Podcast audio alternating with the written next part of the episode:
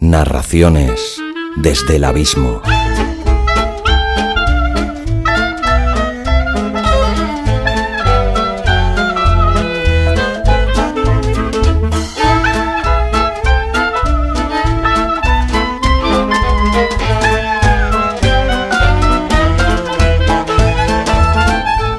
Hola, abismeros y abismeras. Soy Xavi Villanueva y os doy la bienvenida al decimotercer capítulo de Narraciones desde el Abismo, un podcast literario que nace con la vocación de rescatar esos muchos escritos, esas narraciones que son carne de cajón o que mueren huérfanos en un disco duro, y ofrecerles un refugio, un hogar, sacarlos del abismo del olvido.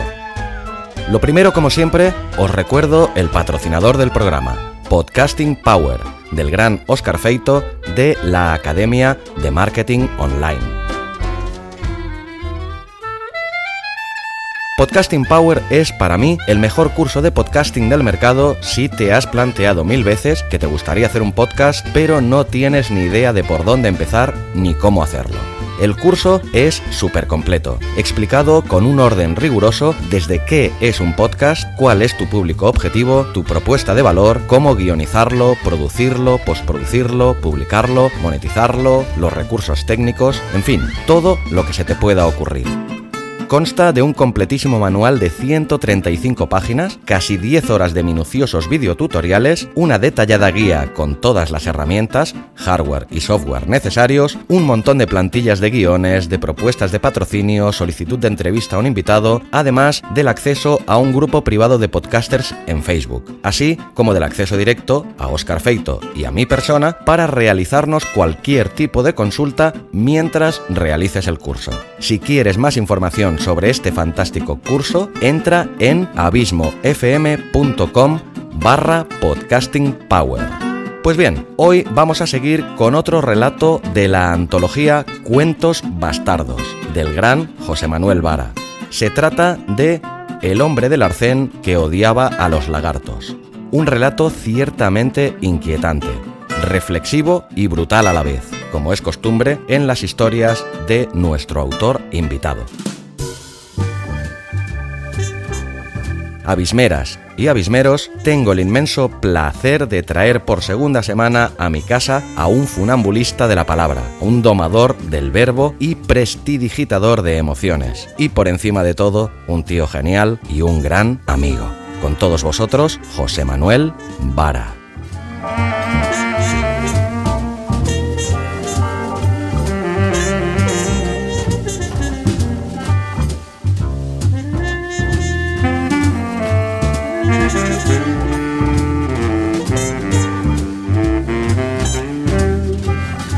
El hombre del arcén que odiaba a los lagartos. Quien lucha demasiado tiempo contra los dragones también se vuelve dragón. Frase atribuida a Friedrich Nietzsche. Narración José Escolar. De no haber sentido aquel intenso calor, que ya había logrado despellejarse en parte, él no se habría dado cuenta de que se hallaba en la mitad de la nada, o lo que es lo mismo, en el arcén de una carretera en mitad del desierto, que aparentemente no lleva a ninguna parte. Estamos en un camino a ninguna parte. Vamos entre haciendo un viaje a ningún lugar. Nosotros también viajaremos. Si miraba hacia su derecha, Dirección o situación de una cosa que se halla en el lado contrario al que corresponde al corazón en el ser humano. se encontraba con la pasividad hiriente que no hacía otra cosa que remitirle a su propio estado, de unas hileras paralelamente simétricas de cactus que parecían entretenerse contándose mutuamente las espinas o pinchos que los cubrían. Si por el contrario miraba hacia su izquierda, Dirección o situación de una cosa que se halla en el lado que corresponde al corazón en el ser humano. se encontraba con la frialdad desafiante de un asfalto de tonalidades oscuras que solo transmitía pesimismo, lo que incrementa su desasosiego y además comenzaba a provocarle ilusiones perceptivas, ya que en aquellos precisos instantes le parecía estar contemplando un inmenso lago, lago repleto de agua, a la que atribuía una supuesta portabilidad debido a su propia necesidad fisiológica, que estaba llegando a un punto más allá de lo humanamente soportable. pero decidió que no se iba a dejar engañar tan fácilmente por los espejismos, a los que le inducía su mente sometida a los crueles embistes de la ansiedad orgánica más abyecta.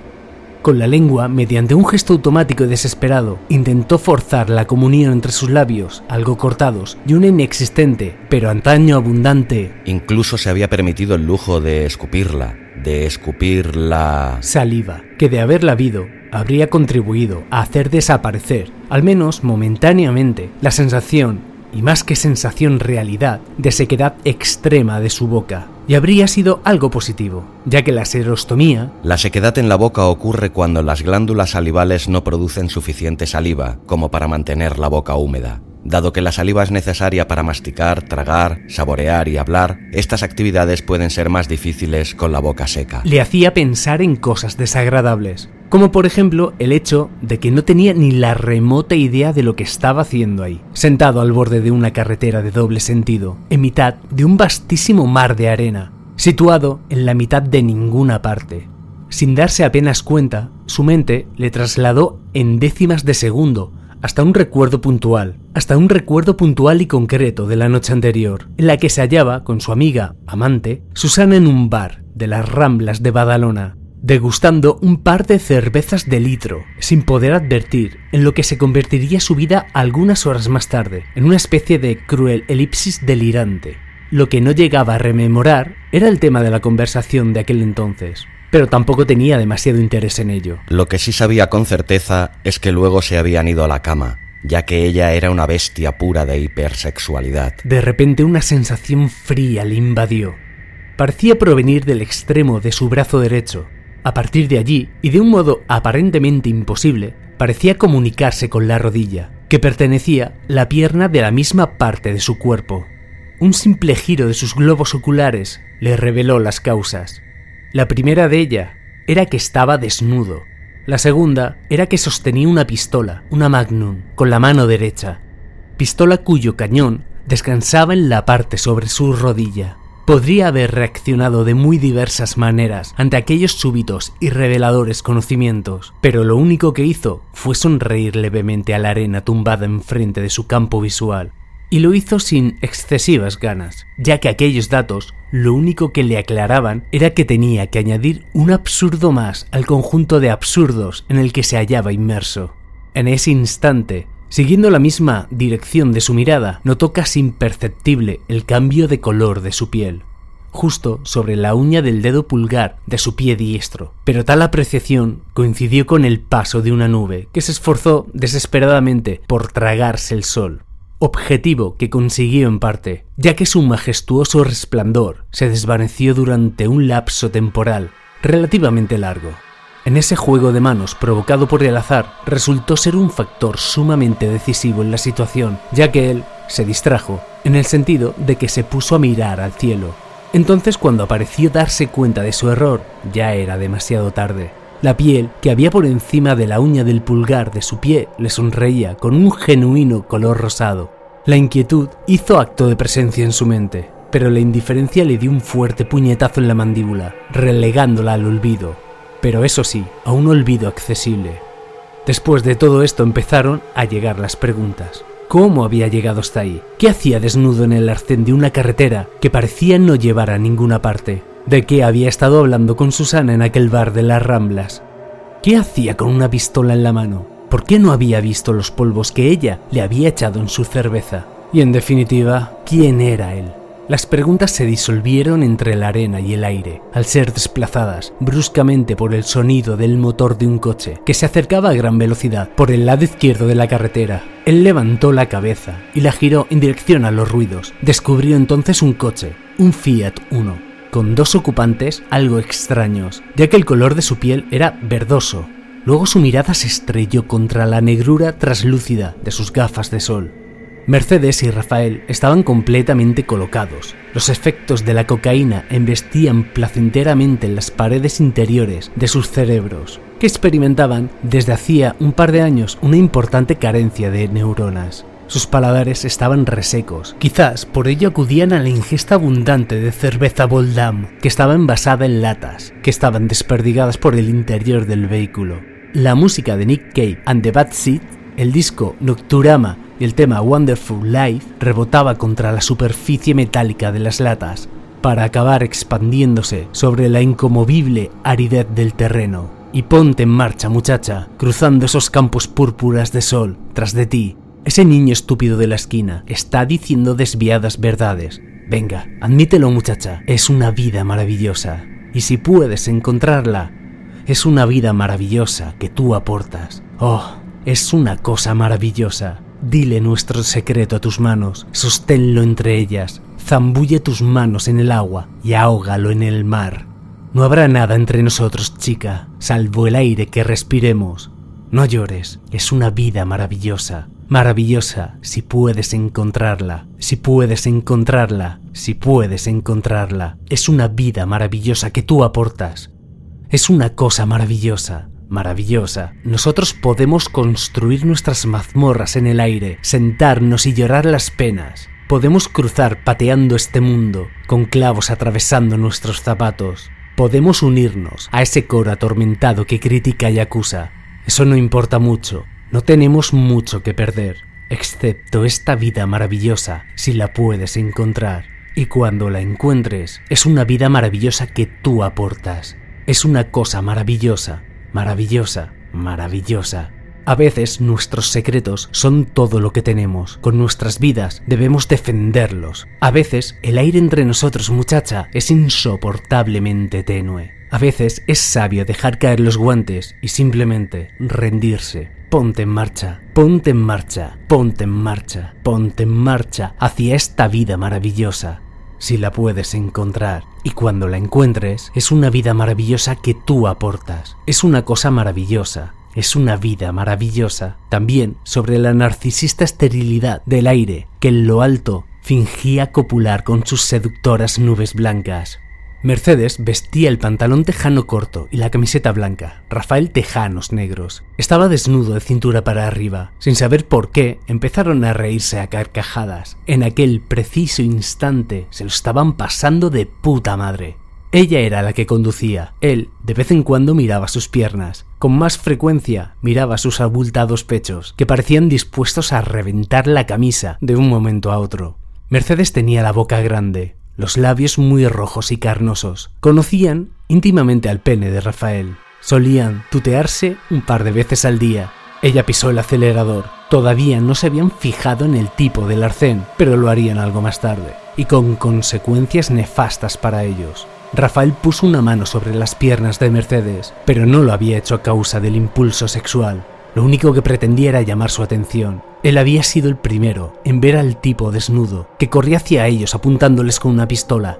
Mercedes lo vio inmediatamente después. Las carcajadas se esfumaron y después, en un acto automático, pisó el pedal de freno, ya que el tipo se había cruzado justo delante de ellos, y desde luego no era su intención atropellarlo.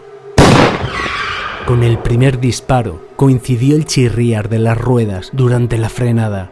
El tipo había apretado el gatillo. Después apareció el histerismo. Rafael pareció volar hacia atrás, ya que el impacto le había alcanzado en el pecho. Luego rebotó hacia adelante y su cabeza se estrelló contra el destrozado parabrisas. Algunos cristales se incrustaron rabiosamente en su cabeza. Mercedes gritó. Fue un chillido agudo y largo, muy largo. Era un grito que expresaba un infinito horror, el horror a la muerte violenta. Rafael empezó a agitarse espamódicamente. Sus manos, ocasionalmente, rozaban a Mercedes, que desesperada se apretaba contra la puertezuela del Fiat. Un segundo impacto le alcanzó de lleno en la frente. La sangre campó a sus anchas. Esta vez dejó de moverse. Rafael acababa de palmarla entonces ella, con sus ojos desorbitados, miró hacia aquella especie de psicópata que había aniquilado la vida de su amante. La estaba apuntando directamente al centro de su cabeza.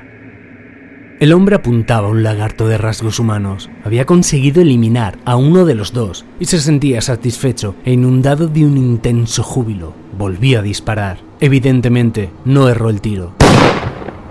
Repitió su acción un par de veces.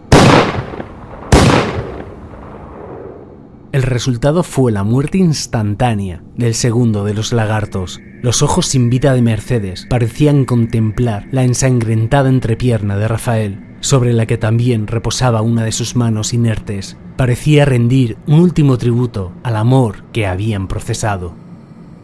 El hombre volvió sobre sus pasos y se dejó caer al suelo. Ahora había algo que le apenaba. Odiaba a los lagartos, eso era cierto, y se alegraba de haberse cargado a aquellos hijos de puta del coche. Lo que le sucedía era que tenía un funesto presentimiento. En efecto, aquel pedacito de piel situado encima de la uña del pulgar de su pie derecho se estaba tornando de color verdoso. Y aquello solo podía significar una cosa, que se estaba convirtiendo en un asqueroso reptil. La maldición también había caído sobre él, porque tenía la ciega convicción de que todo aquello no podía tratarse más que de una extraña maldición ancestral, o al menos era lo que le dictaba el delirio paranoide que había en lo más recóndito de su cabeza. Pero aún tenía un as en la manga y estaba dispuesto a emplearlo. Levantó el arma hasta situarla a la altura de su cara. Se detuvo un instante a contemplarla la encontró preciosa. Mientras tanto, la mancha verdosa seguía extendiéndose por su piel. Introdujo el largo y frío cañón en su boca, en una especie de último acto desesperado de felación mecánica. Esperó un instante, escuchó el sonido áspero del viento sobre la arena, y esta a su vez desparramándose sinuosa sobre el asfalto y entre los cuerpos muertos dentro del coche. Su dedo índice acarició el gatillo Aquel tacto pareció reconfortarle en aquellos instantes de angustia existencial. Respiró profundamente, como intentando devorar sus propios miedos. Por último lo apretó. La bala acabó saliendo por su nuca. A su paso había dejado un rastro de muerte y caos, de masa cerebral, estallando en todas las direcciones dentro de su cabeza. Pero no era una muerte excesivamente importante ya que solo había cercenado la vida de un repugnante lagarto.